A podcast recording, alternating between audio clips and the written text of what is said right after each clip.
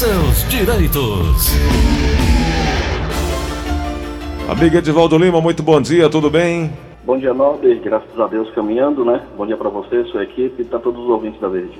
Doutor Edivaldo, muitos são os empregadores, principalmente em restaurantes, supermercados, muitas vezes, eles fazem uma certa é, vistoria quando o funcionário finda a sua jornada. Esse tipo de medida, esse tipo de atitude está amparada legalmente? Isso é correto? Isso é normal? Olha, Gleison, a revista íntima é muito delicada. Delicada no sentido de que o empregador ele pode extrapolar os limites do bom senso. Essa revista íntima, é, o empregador geralmente faz quando ele tem uma certa desconfiança desse funcionário, desse empregado, né? Então, se ele não está conseguindo manter essa relação de credibilidade junto ao seu colaborador, é melhor com que ele retire esse colaborador do quadro de funcionários do que ele vá fazer certos vexames. A revista, até certo ponto, não existe uma lei específica dizendo se é legal ou não.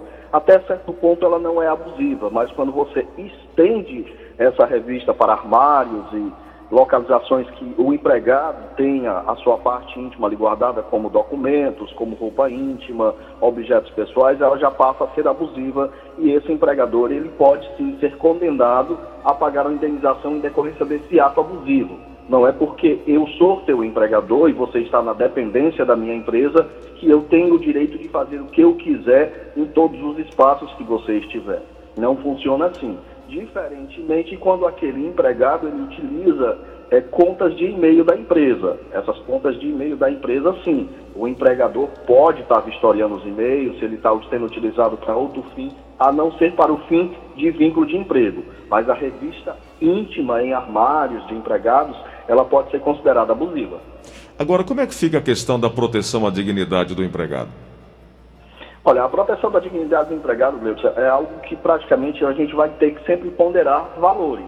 A dignidade, o respeito e tudo que vier a manter a credibilidade do empregado dentro da empresa, esse empregador ele não pode ultrapassar os limites do bom senso. Então, essa proteção, ela se dá praticamente em que sentido? Mas é muito tênue, e é, é, essa questão do bom senso, ela é muito relativa. Eu tenho uma visão, você tem outra, como é que, como é que se chega a esse entendimento? Você está falando com o seu patrão.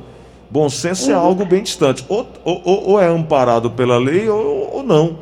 Bom senso é algo bem difícil, principalmente em tempos, é. em tempos atuais.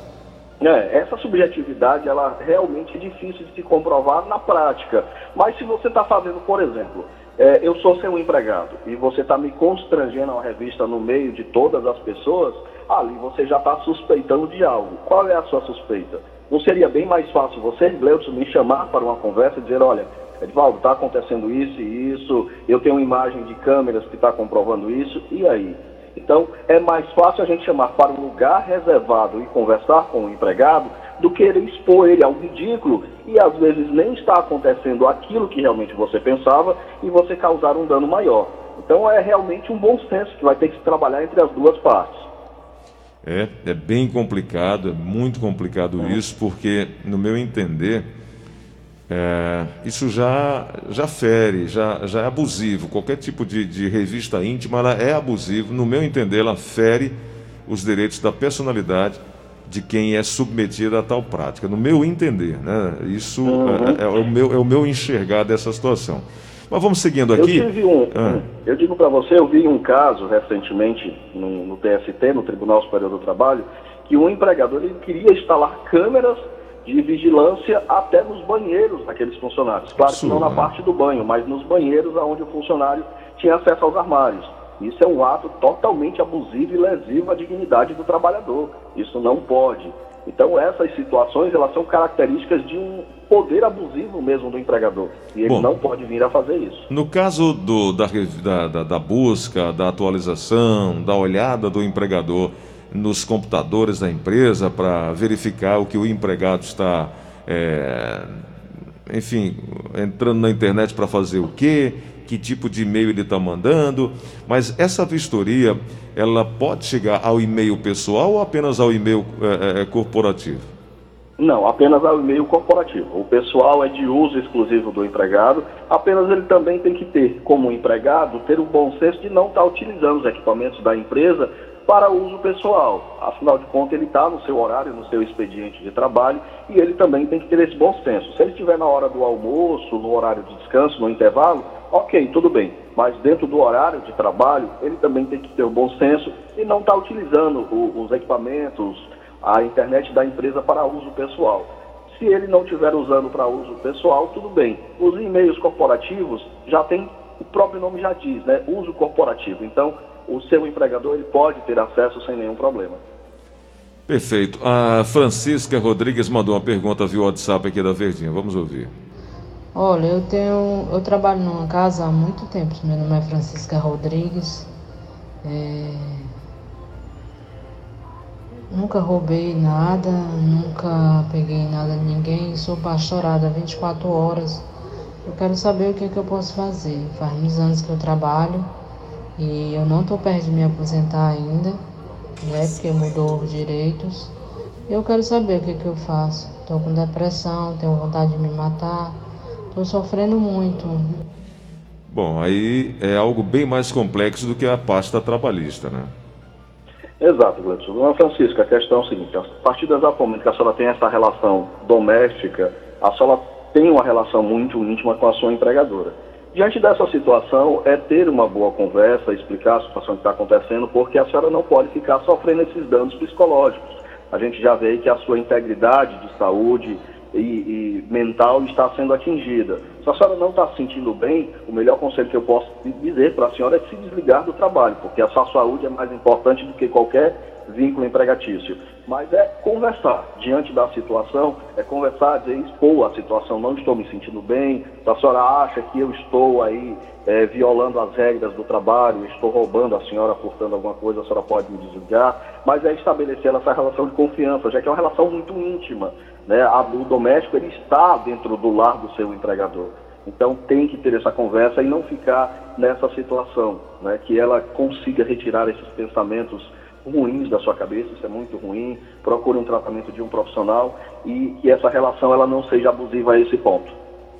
Na linha da Verdinha, ouvinte chegando, alô, quem fala? Alô, Gleides, é o Carlos da Messejana, meu Diga, irmão. meu amigo, bom dia, bem-vindo. E a pergunta? Prazer falar com você Alegria aí, rapaz. minha, fica à vontade. Muito obrigado. Pura. Muito obrigado. Rapaz, eu queria saber aí com o doutor aí, eu queria até o telefone depois dele aí, depois do, no, do aí eu ligar e a Aline me dá. Rapaz, eu posso assinar um aviso no mês de março, né? Nós estamos agora em abril, né? Isso. Mês de março, eu posso assinar esse aviso é, para terminar o meu mês, é, é, um aviso eu posso assinar dia 25, 24, ou então no dia 1 esse aviso eu posso assinar. O certo que eu, eu entendo pela CLT é dia 1 eu posso começar o aviso, né? Não, não, meu amigo Carlos. O aviso ele pode ser assinado a qualquer tempo. Agora você vai ter que contar esse aviso de acordo com que ele vai ser determinado pelo teu empregador. Se ele foi assinado dia 25, você vai ter que cumprir os 30 dias de aviso com a redução da sua jornada de trabalho, ou se você continuar cumprindo a sua jornada normalmente, você vai reduzir em dias. Não importa a data que você vai assinar, e sim a contagem do período que vai ser cumprido. Perfeito. Eu acho que ficou bem claro. É... O ouvinte da Verdinha sempre pode mandar pergunta via WhatsApp, pode também mandar, pode ligar para cá direto, 3261 1233, 3261 1333, e a gente vai falando sobre direito trabalhista, sempre às terças-feiras. Tem mais um ouvinte chegando aqui com uma pergunta, é, o ouvinte é, Raimundo Gomes, vamos ouvir aqui. Bom dia, Gleice, bom dia, doutor Evaldo. Uma vez, na época eu trabalhava num, num determinado restaurante lá no centro, aí tinha um, um surgiu um, uns roubos lá no, no, no, caixa, o caixa depois de fechado, aí alguém ia lá e, e tirava o, o dinheiro que tinha ficado lá, seis patroa, né? Aí quando foi um dia a patroa chamou todo mundo a atenção, eram uns 12 funcionários. Aí disse, ó, oh, tô reunindo vocês para dizer que ela incluindo até ela. O, o lado tá sumindo dinheiro e o ladrão é um de nós. Um de nós aqui estamos sendo o ladrão de lá. Ela disse assim.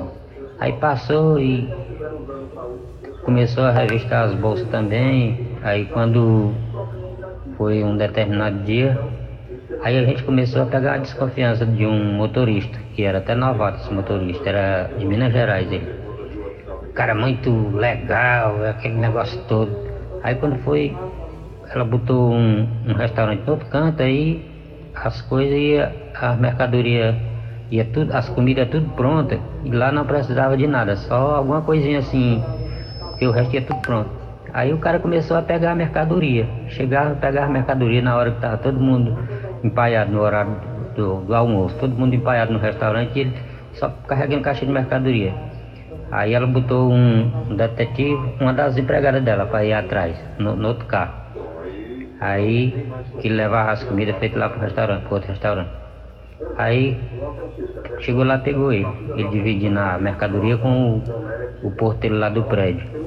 Tá aí, o Raimundo contou uma história, né? Não fez uma pergunta, Exatamente. mas ele contou uma história e é algo que muitas vezes acontece até mais do que aquilo que a gente imagina. É, Gledson, ele mesmo já deu a história início, meio e fim. Né? Essa relação foi totalmente abusiva diante da, da fraude do empregado, não por parte do empregador.